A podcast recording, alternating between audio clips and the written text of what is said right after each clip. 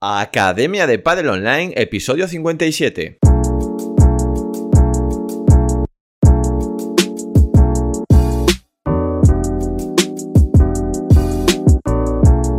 Hola a todos y todas, soy Jaime Barral y os doy la bienvenida una semana más a la Academia de Padel Online, el programa de podcast para entrenadores y gestores de padel. Hoy episodio semanal número 57 de 2022, programa en el que vamos a hablar del pádel del futuro Vamos a ver cómo será la táctica en el futuro, cómo se va a jugar. Ya sabemos cómo ha sido en el pasado, cómo está siendo en el presente. Y siguiendo lo que estamos haciendo en el curso de entrenador, pues vamos a intentar saber cómo vendrá. ¿Para qué nos va a servir esto?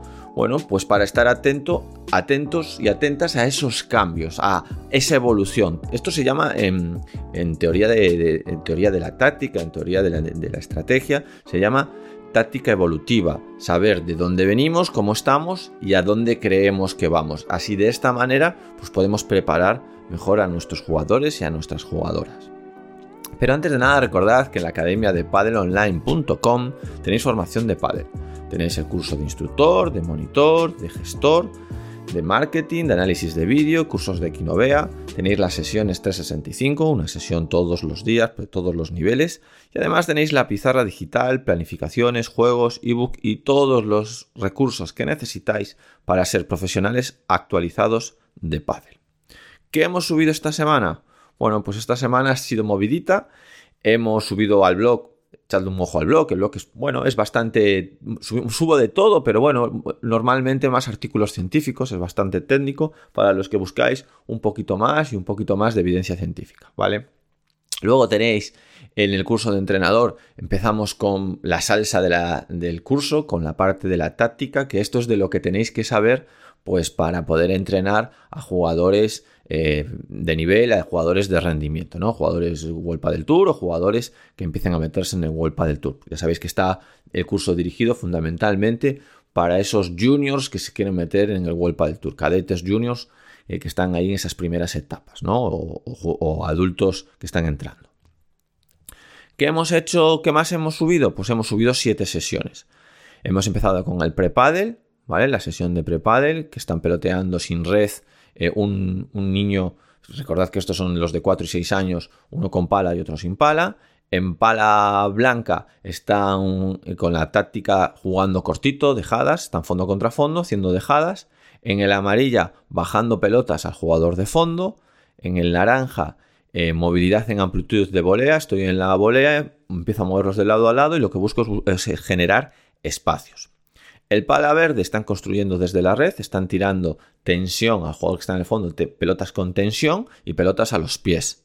Y el pala azul, bueno, pues los palas azules son los más avanzados, junto con los marrones, y los azules están con los sistemas de juego, atacando eh, uno en la red y otro en el fondo, un sistema mixto, ¿vale? Y los marrones están intentando combatir cuando están en el fondo y, uno se les queda en el fondo y otro les sube a la red. ¿Cómo se puede combatir eso? ¿Qué se puede hacer en esa situación con esos sistemas de juego. Bueno, y esto es lo que hemos subido esta semana. Y ahora os dejo con el podcast. Espero que os guste.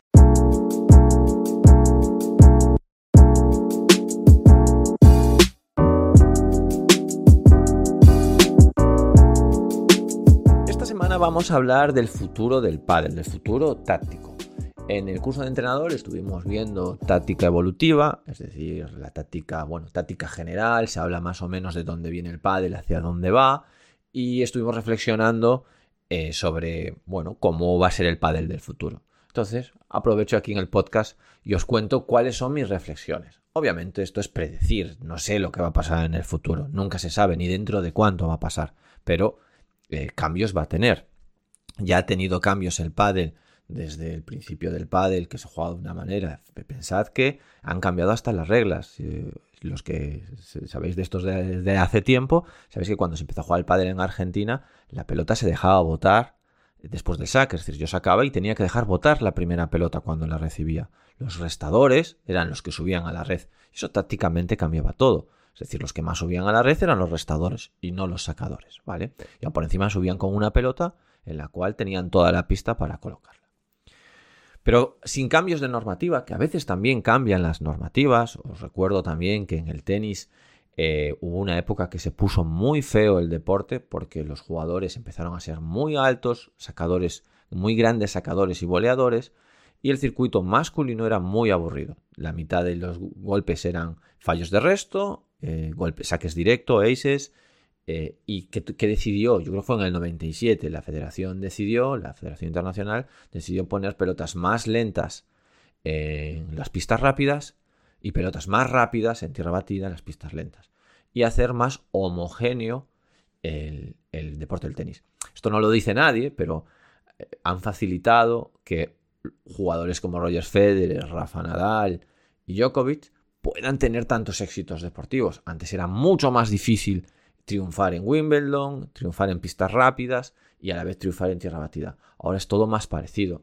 Ahora jugadores, todos estos jugadores han podido ganar en todos los sitios porque la realidad es que es más parecido, ¿vale? Eh, es más, lo que pasaba antes, cuando pasó, cuando ocurrió esto, es que el, tenis femenino creció exponencialmente. Porque si tú querías ver tenis de calidad, ¿vale? Si querías ver intercambios, tenis de calidad no, digamos intercambios, que hubiese más peloteo. El tenis femenino, aunque también había evolucionado mucho en velocidad, había más intercambios y por lo tanto era más atractivo. ¿Cómo creemos que va a evolucionar el pádel? Bueno, lo primero en la parte defensiva.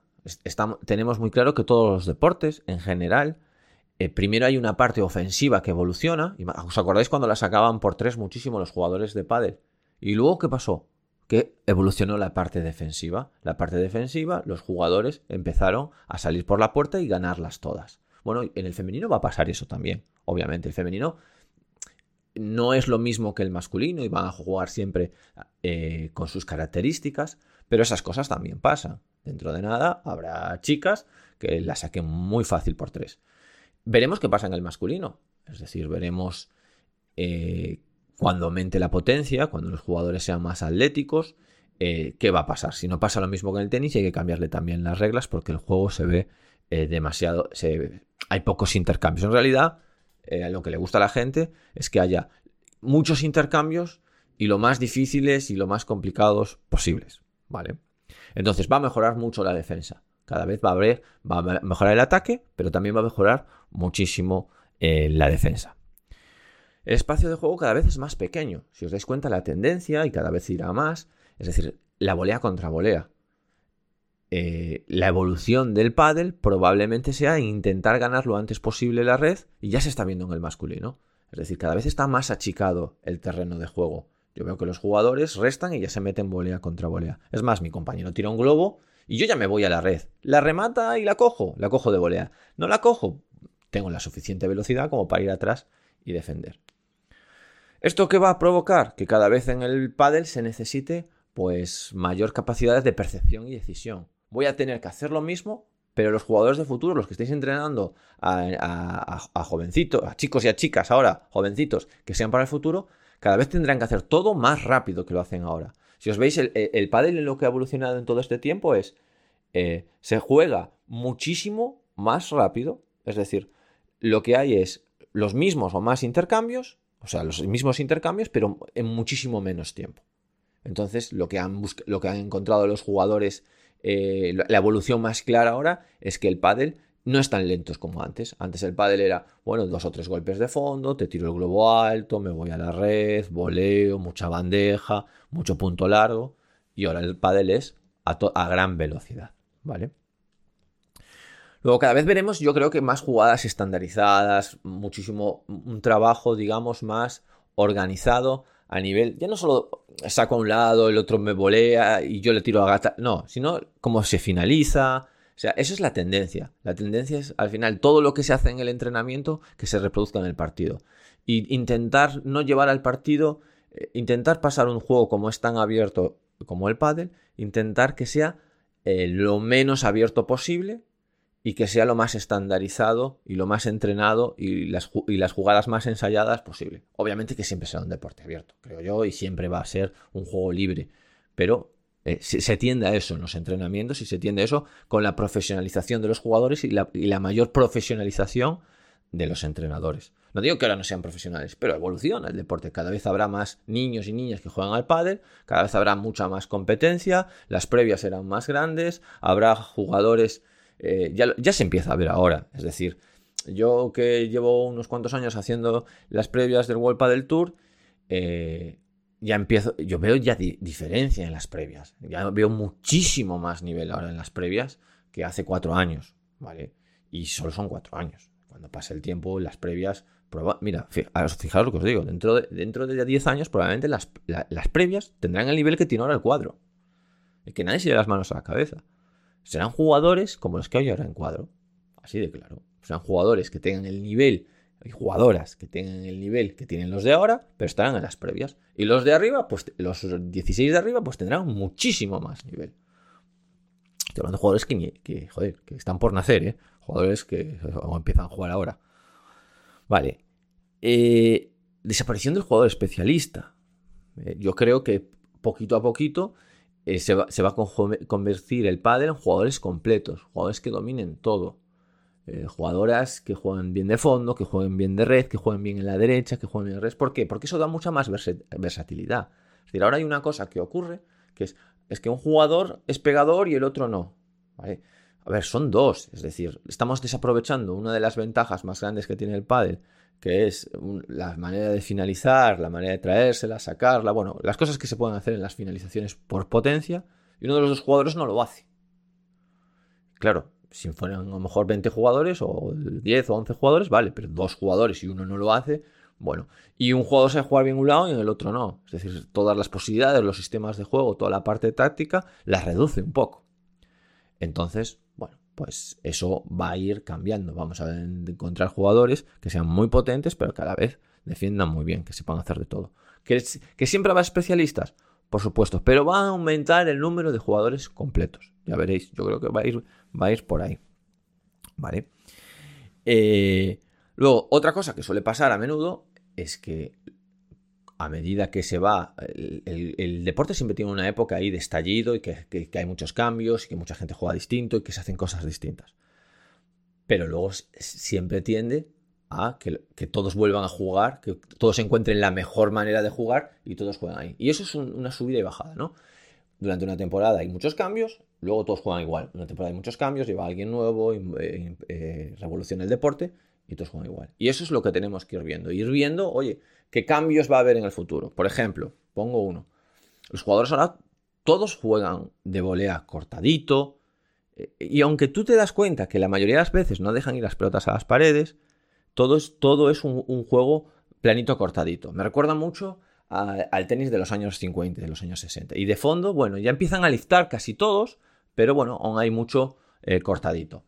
Bueno, llegará un día uno que se invente un golpe nuevo, no sé si será liftado o será más grande el golpe, será de otra manera. Obviamente, si lo supiese ya, lo estaría enseñando ahora.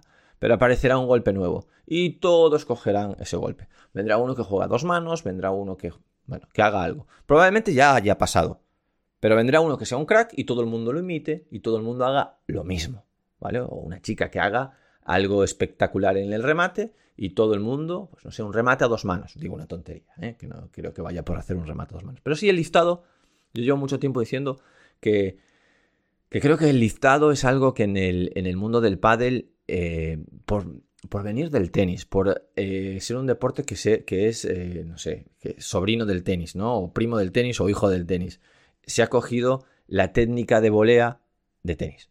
Entonces la técnica de volea de tenis es muy tocadita, porque la pelota viene muy rápido, cortadita, muy bloqueada, y los jugadores eh, empezaron voleando así, ahora cada vez ya se ve que van haciendo golpes más grandes, más pegados, pero el efecto nunca lo han tocado, ¿vale? Por miedo a que rebote mucho en la pared o por lo que sea, pero el efecto no lo han tocado. Entonces yo creo que se está, se está empezando a jugar tan directos unos con otros, donde la pelota ya ni va a las paredes porque los tienen a medio metro, que bueno, que puede ser que aparezca eh, la volea liftada.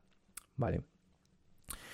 ¿Qué más cosillas? Eh, bueno, eh, cada vez se reducirán más los espacios, cada vez habrá una tendencia a que los dos jugadores defiendan muy bien, cada vez habrá una tendencia a que los dos jugadores ataquen muy bien. Y bueno, yo creo que en definitiva la idea general que, yo transmitiría es, oye, cada vez esto va a ser más rápido, va a haber golpes nuevos, eh, todo el mundo va a defender mejor, todo el mundo va a atacar mejor Y, creedme, es decir, va a haber mucha más gente y va a dar un salto eh, tanto en cantidad como en calidad. Entonces eso es lo que nos vamos a enfrentar en el futuro. Bueno, eh, yo creo que hasta aquí ya, está, ya vale de imaginar, ¿no? De creatividad. Eh, espero que os haya gustado esta reflexión. Y nada, nos vemos la semana que viene con otro podcast. Entrenadoras y entrenadores, hasta aquí el programa de hoy. Adiós.